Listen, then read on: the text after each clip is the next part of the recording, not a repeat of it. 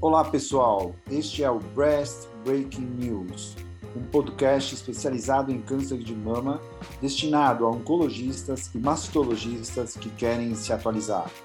Toda semana eu, Silvio Bromberg, mastologista titular do Centro de Oncologia do Hospital Israelita Albert Einstein e da BP Mirante, e o Dr. Daniel Jimenez, oncologista clínico da rede Oncoclínicas, iremos discutir artigos que foram destaque nas principais publicações médico-científicas sobre câncer de mama.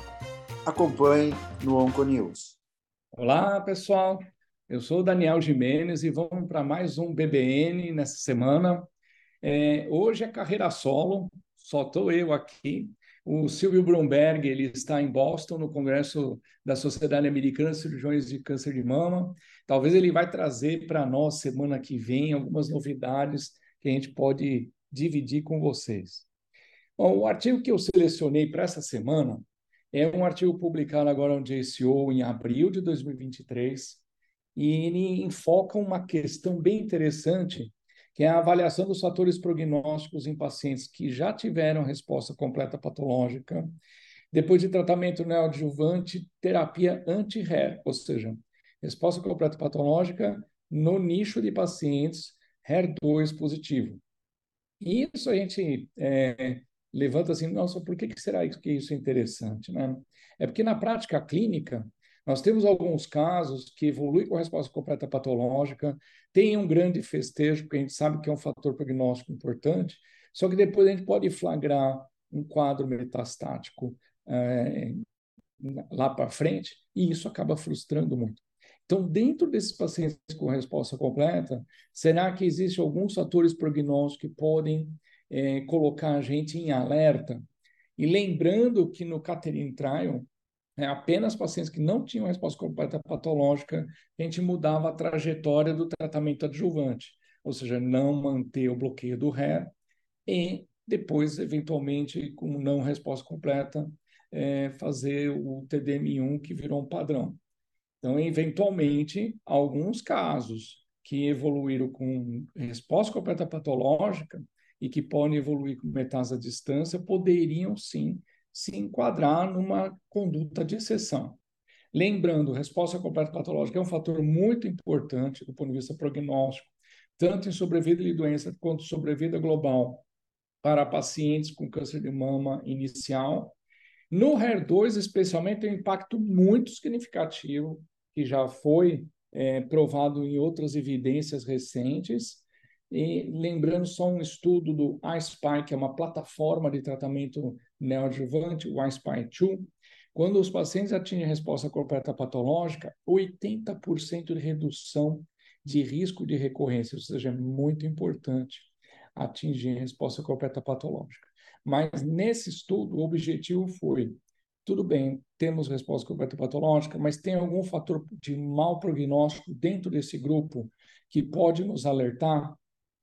Então, o estudo foi feito com uma meta-análise de casos individuais, de 11 estudos de tratamento neoadjuvante, com pelo menos 100 casos, ou seja, 100 pacientes participantes, e que tinham que ter dados de resposta completa patológica, de sobrevida livre de eventos, sobrevida global em um follow-up mediano de três anos. Então, na avaliação dos fatores prognósticos, foi separado assim: teve resposta completa patológica ou não resposta completa patológica. Foram 4.028 pacientes que foram recrutados, mas os dados completos desses estudos foram de 3.700. Então, a análise vai ficar em cima desses 3.700. Follow-up mediano foi de 61 meses, idade mediana de 49 anos. 56% dos pacientes tinham estadio bem inicial, tem um IT2 clínico, N positivo, 64%, e receptor de estrógeno positivo, 54% dos casos. Dos 1.497 pacientes que evoluíram com resposta completa patológica, foi observado que, de fato, comparado com não resposta completa patológica, que eram os demais, ah, houve uma hazard de 0,39 para sobrevida livre de evento e sobrevida global 0,32, ambos muito significados, um significado estatístico muito potente. Agora, para os pacientes que atingiram resposta completa patológica, começaram a avaliar alguns sub, algumas assim fatores prognósticos. E o que acabou vingando foi carga tumoral. Então, T1, T2 versus T3 e T4 houve um impacto importante. Então, é 0,67 de hazard para sobrevida de eventos. É, N0 versus N1 deu 0,72, mas para isso para sobrevida livre de eventos. Agora, para sobrevida global, somente o tamanho de tumor que impactou um 0,55 em favor a T1, T2 versus T3 e T4. Agora, aqueles pacientes que não atingiram resposta completa patológica, aí sim teve mais fatores prognósticos que puderam impactar. E aí é o tamanho do tumor, o status linfonodal e status receptor estrógeno, que foram variáveis independentes. Então é curioso, para pacientes que resposta completa patológica, nem N e nem o, o status receptor estrógeno impactou, só a carga do tamanho do tumor.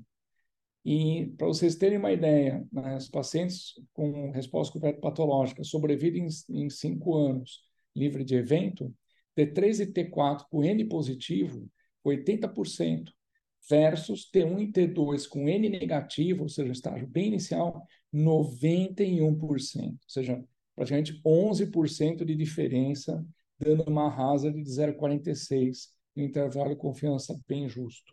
Então, assim, para vocês terem uma ideia da carga tumoral que está impactando mais. Agora, no grupo de pacientes com receptor hormonal negativo, a diferença também foi muito gritante.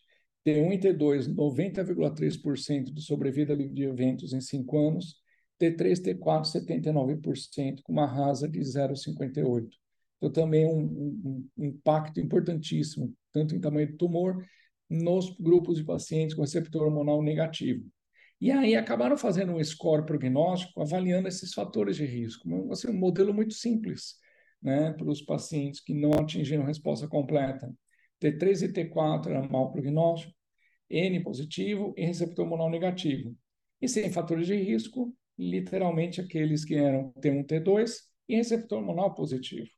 E aí é, eu recomendo vocês entrarem no estudo, no paper, para observar as curvas de sobrevida, que no grupo de pacientes que não atingiram resposta completa patológica, tem curvas bem distintas. Ou seja, te, se não atingiu resposta, mas era T1 e T2, receptor positivo e N negativo, é, N negativo, a curva é muito melhor do que T3, T4, N, N positivo e receptor hormonal negativo. Então, ou seja, a carga tumoral e a biologia impactou em não resposta completa patológica. Mas o objetivo do estudo era tentar encontrar fatores prognósticos que impactam quando você tem o melhor dos mundos. E nesse caso, nesse estudo, apenas a carga tumoral, ou seja, o tamanho do tumor impactou. Então, é, é uma mensagem interessante porque nós temos um, um dado do Caterine, que foi um estudo foi feito para doença residual após resposta completa, após tratamento neoadjuvante, e a gente não coloca essa ideia para pacientes que atingiram a resposta completa. a gente imagina que todo mundo vai muito bem. Mas não. T3 e T4 chama atenção e isso pode ter um impacto, sim, na sobrevida. Né? Então, a mensagem de hoje foi essa, que nem tudo que acaba reluzindo é ouro, né? A gente tem que tomar um certo cuidado, um, uma certa atenção né, no follow-up dessas pacientes, apesar de atingirem resposta completa patológica. Então, basicamente é isso por hoje e até a próxima semana junto com o Silvio e acompanhando o nosso BBN. Até mais.